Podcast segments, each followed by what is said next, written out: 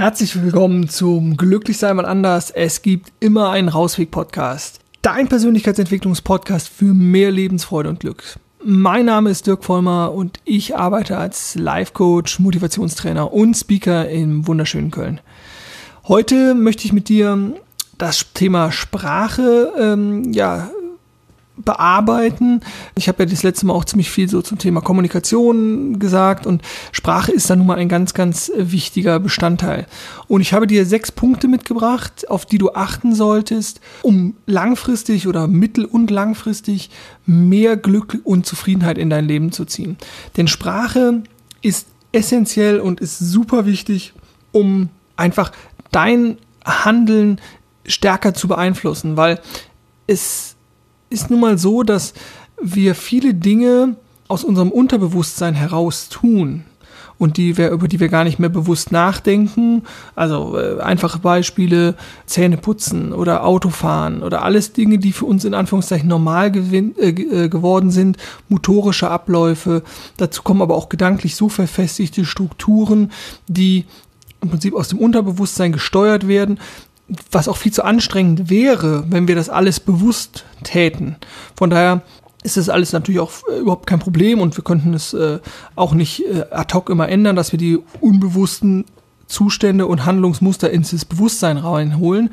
Aber was wir natürlich machen können, ist unser Unterbewusstsein umzuprogrammieren, sage ich jetzt mal. Also, dass wir mehr darauf achten, was darf in unser Unterbewusstsein absinken. Es gibt das Eisbergmodell zur Kommunikation und ich weiß nicht, ob du das schon kennst, aber äh, ich werde das auf jeden Fall auch in den, in den Shownotes verlinken und schau doch einfach da mal rein.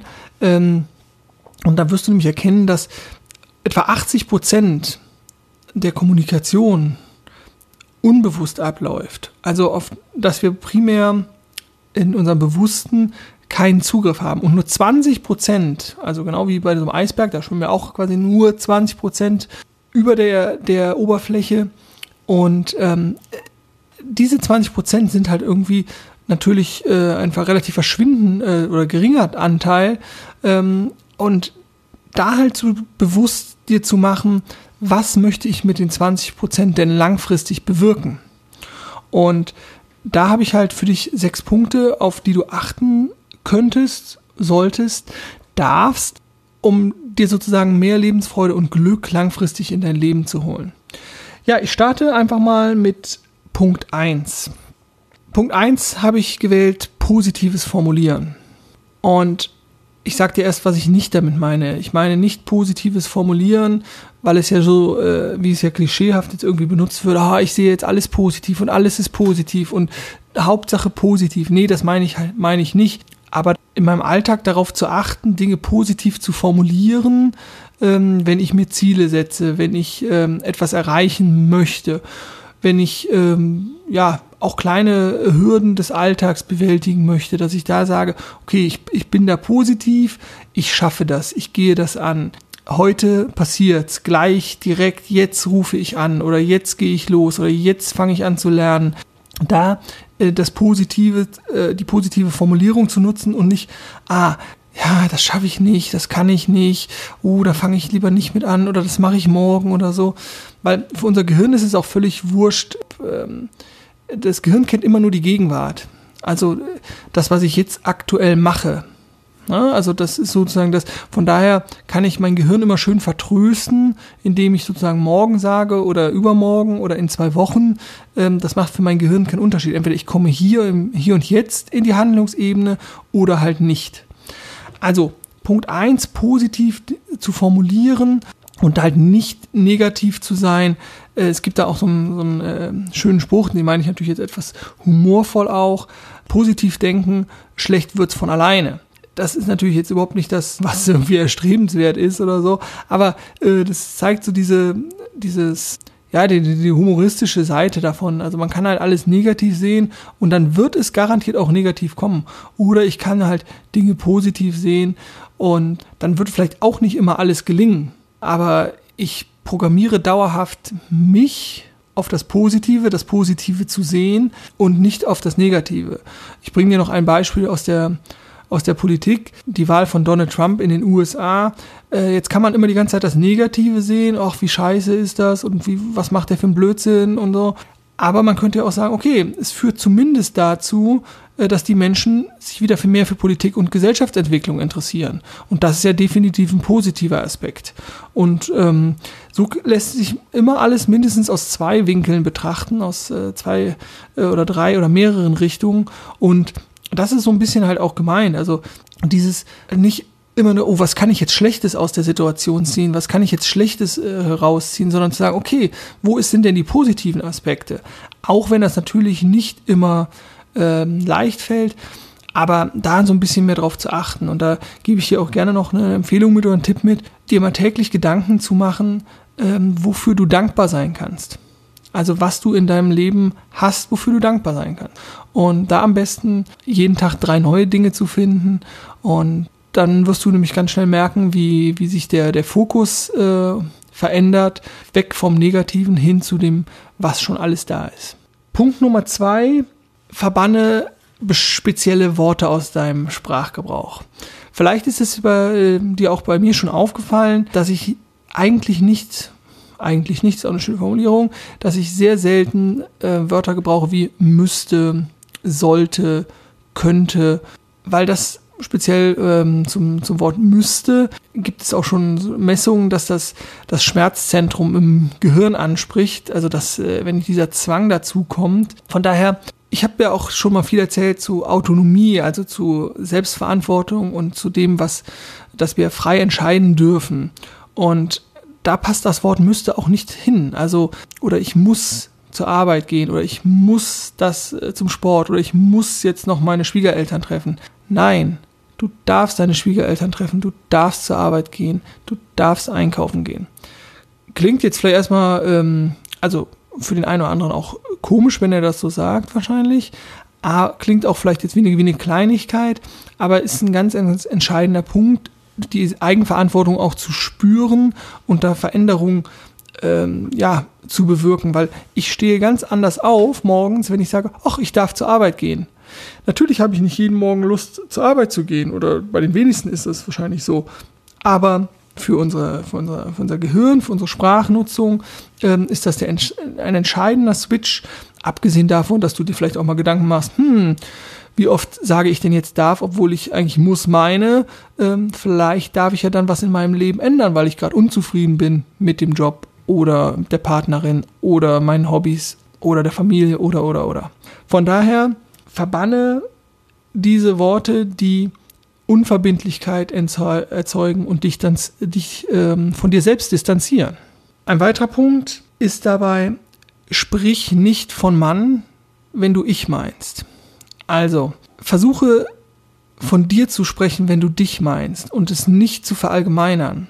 Also dieses äh, wunderbare äh, Form ist dann dieses Mann müsste mal wieder sich mit Freunden treffen.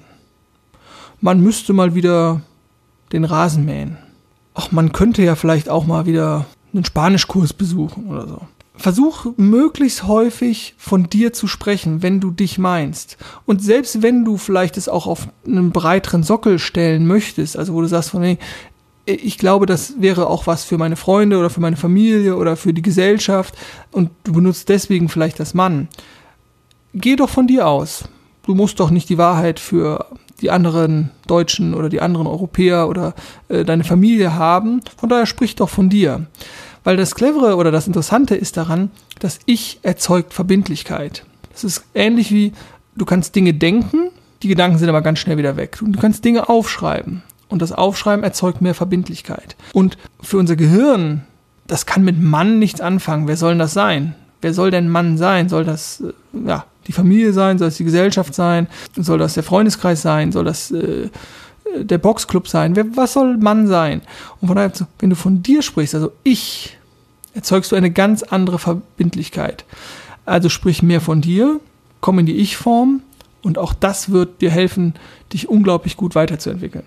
Als dritten Punkt habe ich, ver vermeide Nichtformulierungen und am also nicht Formulierung und keine Formulierung. Das klingt jetzt gerade ein bisschen seltsam, ich erkläre es. Das ist dann wieder Zielsetzung. Also bei der Zielsetzung, ich möchte nicht sitzen bleiben für einen Schüler oder ich möchte nicht entlassen werden auf der Arbeit.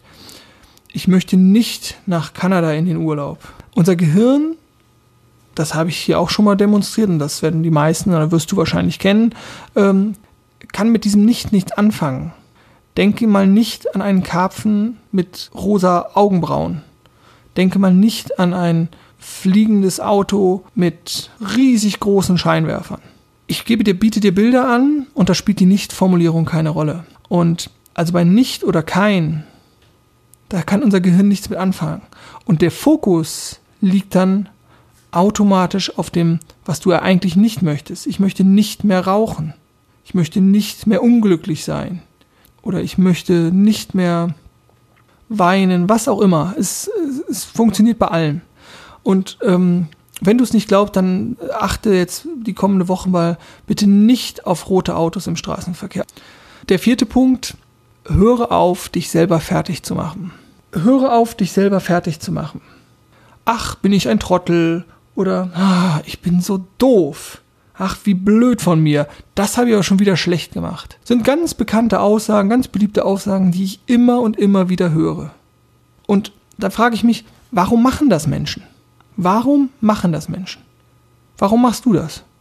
Also, ich habe das, glaube ich, immer früher gemacht, um mich zu rechtfertigen.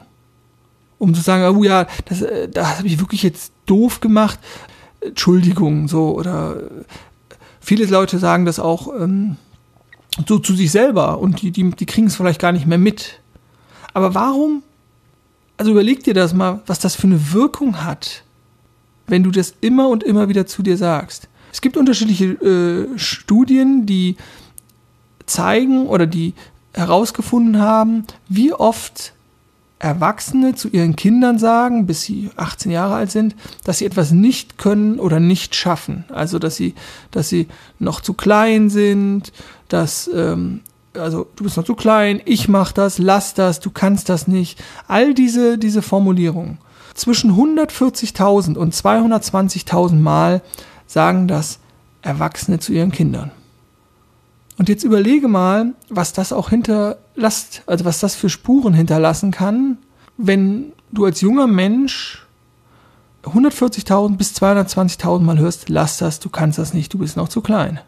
Und das Gute ist, oder das macht ja auch niemand extra.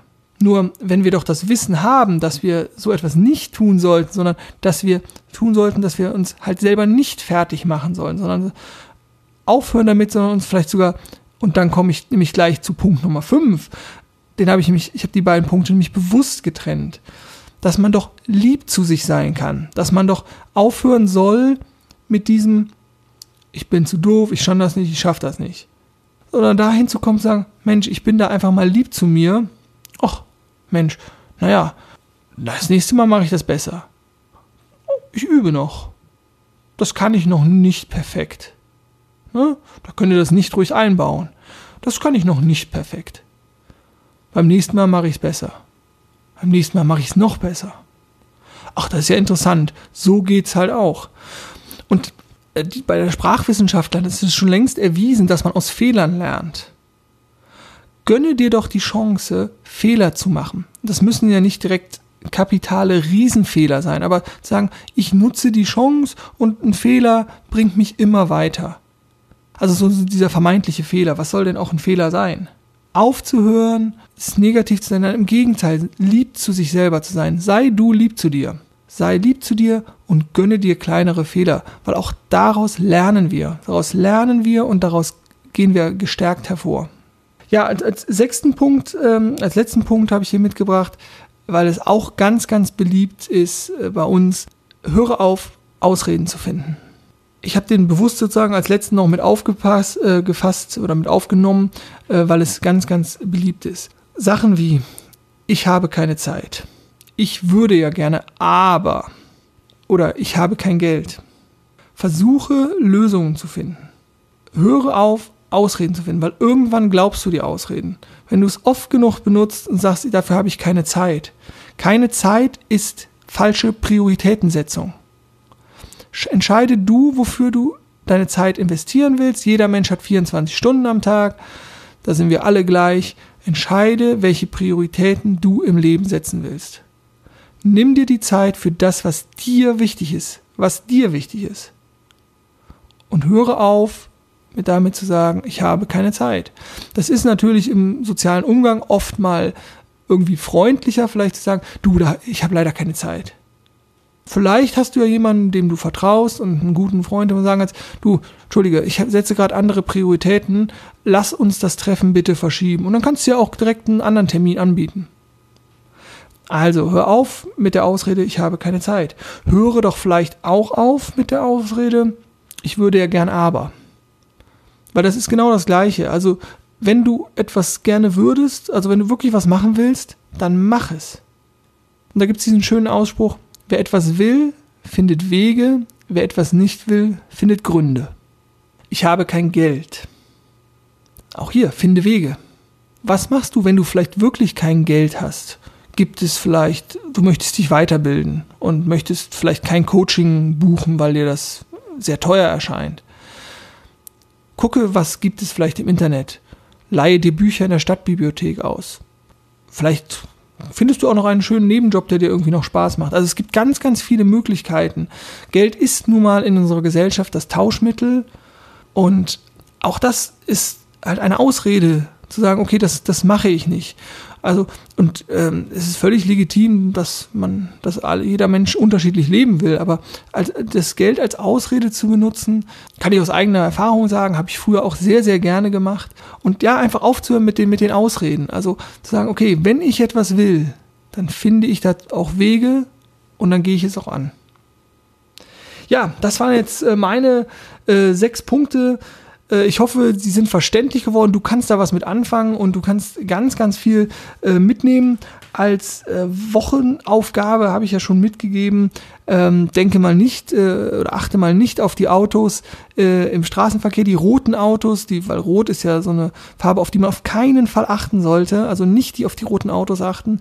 Und ansonsten, ja, lade ich dich ein. Du hast die sechs Punkte für ähm, äh, für einen idealen Sprachgebrauch ähm, von mir jetzt ähm, an die Hand bekommen und ähm, probiere sie aus, teste sie, hab Freude dran und ähm, ja, sag mir gerne, was das äh, ja, mit dir macht, wie sich das anfühlt, äh, was da passiert, wie eventuell auch Rückmeldungen sind. Und ja, dann freue ich mich von dir zu hören und ich sage ähm, für heute auf Wiedersehen. Ähm, ja, mir hat es wieder Spaß gemacht. Ich hoffe, für dich war was dabei. Und ähm, denk immer dran, glücklich sein ist eine Entscheidung. Mach's gut. Tschüss.